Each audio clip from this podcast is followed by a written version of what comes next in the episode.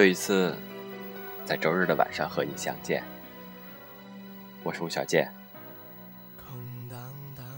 这里是 FM 幺四五零幺零七，你还好吗？三天的长假已经过去了，你过得开心吗？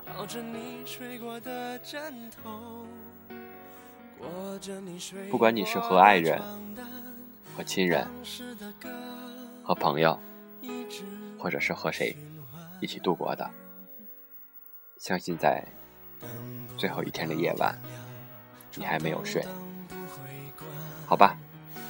不管你这几天听到了什么样的声音，和谁说过话，最后的一件事儿，让我跟你说晚安。今天的故事来自小鱼慢时光。生活要先有眼前的苟且，才谈诗意和远方。多久不见还能爱？为什么在缠绵过以后才看清你的脸？第一次见到梁宇，是在一个朋友的生日聚会上。我们大家相互介绍，他笑着说：“我叫梁宇，梁上君子的梁，宇宙的宇。”我们所有人哈哈大笑，哪有人说自己是梁上君子的？梁宇也跟着我们一起笑，丝毫不会在意这种小的细节。每次聚会，其实我总是那个最无聊的，不唱歌。不喝酒，总是躲在边边上。梁宇也从来不会喝酒，就坐在旁边，帮我们所有人开酒。我就那么看着他，一个晚上开了三箱酒，孜孜不倦。后来所有人都喝趴下了，就我和梁宇清醒着。然后我们挨个打电话通知有男女朋友的人。来接人回家，中间都是梁宇帮着去嫁人出去，我就负责守候这些酒鬼们。最后剩下了一个男生和两个女生，我们两个就这么生拉硬拽的把他们拖上了车。梁宇负责照看他们，而我负责开车。送完所有人，梁宇摸摸自己的肚子说。饿了，两个清醒的人就开车去吃烤串。中间掉了两瓶饮料，老板递过来，梁宇接过，自然的拧开瓶盖，然后递给我。梁宇名字像男生，行为也像男生，可身高一米六，九十多斤，长发的样子，让人看起来感觉他弱不禁风。我笑着说：“你是女汉子哦。”梁宇吃完一串烤串，点点头说：“每个人都这么说我，好像这个说法很流行哦。但是网上的女汉子好像都挺顾影自怜的。”梁宇是那样淡淡的美好而不自知的女孩。后来我们成为了好朋友，关于她的故事，七七八八听到了很多。梁宇把照顾人当做习惯。他家里有两个孩子，梁宇是姐姐。小时候妹妹受欺负，他出面解决；长大了妹妹想要漂亮的衣服和包包，伸手就跟他要钱。在一起的时候，拧不开的瓶盖，妹妹条件反射的就给了他。当姐姐的人，都习惯了照顾人，也没有觉得这种照顾是一件委屈或者了不得的事情。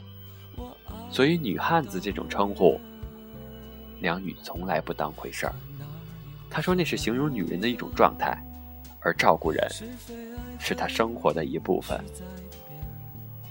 梁宇在二十岁的时候，父母生意失败，家里一下变得十分的拮据。他说那个时候就觉得自己像韩剧里的女主角一样悲惨。可是好像女主角都会有高富帅来拯救。而现实生活里呢，高富帅永远生活在另一个世界。他就接一些平面模特的活再做几个兼职，开始勉强能够负责自己的学费和生活费，而父母就只负责妹妹的开销。后来运气好，遇到了一个很棒、很棒的摄影师，找他拍了一组杂志的硬照。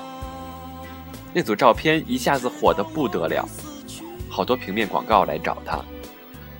有一家很火的淘宝店铺也请他当过模特。他不光能满足自己的学杂费，连妹妹的开销也一并的承担了，而多余的闲钱呢，就都交给父母保管。后来，那个拍出她美的摄影师成为了她的男朋友。起初，这一切的一切都很美好，在他的镜头下，梁宇极致的美。两个人住在一起，摄影师接片忙，梁宇。赚钱也忙，活不在一起的时候，两个人就只能晚上回家见见面。过起日子来，话反倒变少了。有一天，梁宇回到家，摄影师坐在沙发边，旁边是两个行李箱。行李箱是梁宇当初搬到摄影师家的那两个，里面装了他所有的家当。摄影师告诉他，跟他在一起。觉得自己更像是他的哥们儿，他们两个都在努力的赚钱，在大多数的时候，梁宇要比他还努力，当模特，业余兼职做设计，有时候两人累了，连床伴都算不上。他赚钱没有梁宇多，何况梁宇赚的钱一半都给了家里。摄影师说，不被需要。对于男人来说，真的很可怕。梁宇觉得他说的有道理，于是提着那两个箱子就走出了门。梁宇给我讲这段故事的时候，也是淡淡的。我说：“你都不会哭的吗？”梁宇笑着说：“怎么可能不哭啊？”当我提着那两个箱子走在街上的时候，已经是深夜了。我好不容易打到了出租车。司机问我去哪儿，我竟然一下子答不上来，才发现这么大的城市，悲伤的时候连个收容自己的地方都没有。后来，我去了酒店，在关上房门的那一刹那，我忍不住哭了。我第一次知道什么叫做眼泪不止，我哭了整整两个小时。后来是被妹妹的电话打断。她说她想报个英语培训班，需要两万块钱。这一下子把我拉回了现实里。有时候现实就吝啬到连悲伤的时间也不会给你。我问：“那你恨摄影师吗？”梁宇说：“好像爱多过恨吧。日子久了。”回忆里就都是些美好的。分手过去了三年，家里经济状况也好了很多，他也淡出了平面模特圈现在专心就在做设计。每个月赚的钱能让自己生活的很棒，只是习惯了什么事情都自己搞定，渐渐的，恋爱好像也不是生活必需品了。加上上一段失败的感情后，觉得自己不是太适合恋爱的那种人。不光摄影师那样说，身边认识他的人都觉得他什么事情都能搞定。也有很多喜欢他的男孩子，接触了一段时间，连暧昧期都来不及演变，直接就升级为了他的哥们儿。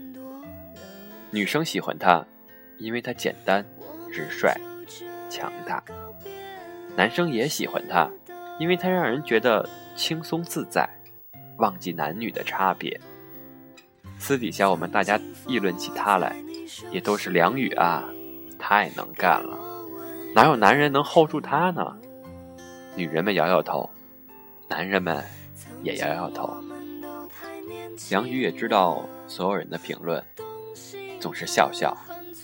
后来我们所有人都越来越忙，也没太打听过对方的生活。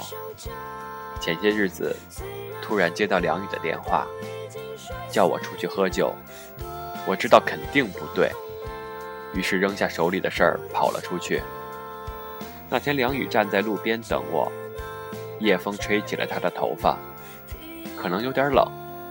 他双手把外套紧紧地放在胸前，远远地看着那样一个瘦小的女孩，好像把这个世界上所有孤单、难过、悲伤都收敛起来，攒在体内。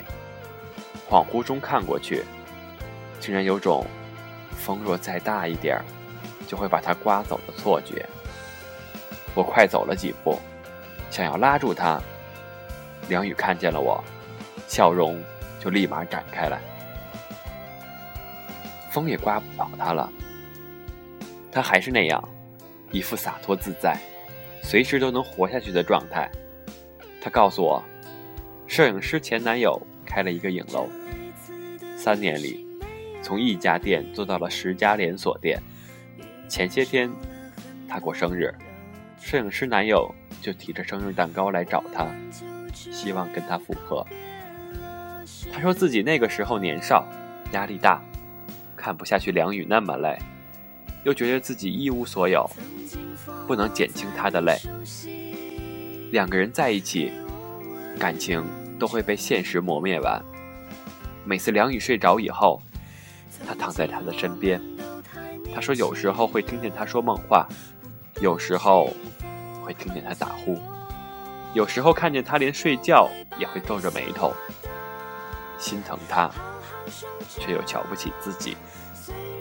现在他终于有能力照顾他了，也不用让他那么累，于是才鼓足勇气回来找梁宇。”我听完了，感动的稀里哗啦，说：“那和好不就行了吗？和好了吗？”梁宇喝了一杯酒，摇摇头，问我：“我是不是特别的作呀？”他说：“每个认识摄影师的人都那样说。”他现在二十八岁，单身，大龄，条件一般，桃花运为零，前男友痴心不改。默默奋斗成富一代，在一起就是电视剧般的完美结局。不知道为什么，为什么就会拒绝呢？那真的是为什么呢？我还是俗不可耐的问出了口。梁宇好像早就准备好了，我问，说：一个人想要离开一个人，会有千百种原因和理由。但一个人想要跟另一个人在一起，就只有一个原因，那就是爱。而需要很多理由才能支撑一个人跟另一个人在一起，那不是爱，只是需要与被需要。前男友只是自己被自己的理由感动了，至于真的爱，会留有仁慈；不爱，才会决绝。所以当初分手，他才连通知和预兆也没有，给他缓冲的时间也没有。找房子期间，他在酒店住了一个星期，钱也紧张，他吃了一个星期的泡面。那一个星期里，他想明白了一件事儿：生活要过完眼前的苟且，才能去想诗和远方。梁宇说完，抬头看我。眼神闪闪发光，他说：“这些年，他总是在努力的活下来，活下来，然后再让家人的生活变得好，成了他唯一的目标。现在，他终于能活得越来越好，每个月接的私单也能让自己养活，家人也从来不用再操心。他打算从现在开始，为了自己。”活一次，所以订好了去云南的机票。我突然有些被感动到。我们会被生活压迫，会被现实打败很多很多次。有些人遍体鳞伤，有些人获得了成功，而有些人彻底被击垮，还有一些人成为了斗士。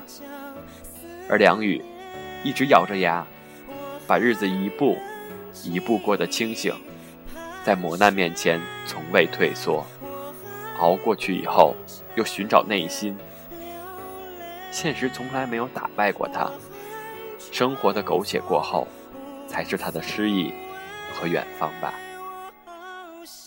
就在今天，看到了微信上，梁宇站在洱海的边上，风吹起他的头发，阳光正好，他对着镜头微笑，比他拍过的任何一次平面大片都好。我留言问他，拍照的人是谁？他回了一个捂嘴笑的表情。也许，新的故事即将开始，上帝会眷顾每一个好人，每一个好的孩子，甚至是每一个好的事情。只不过时间或早或晚。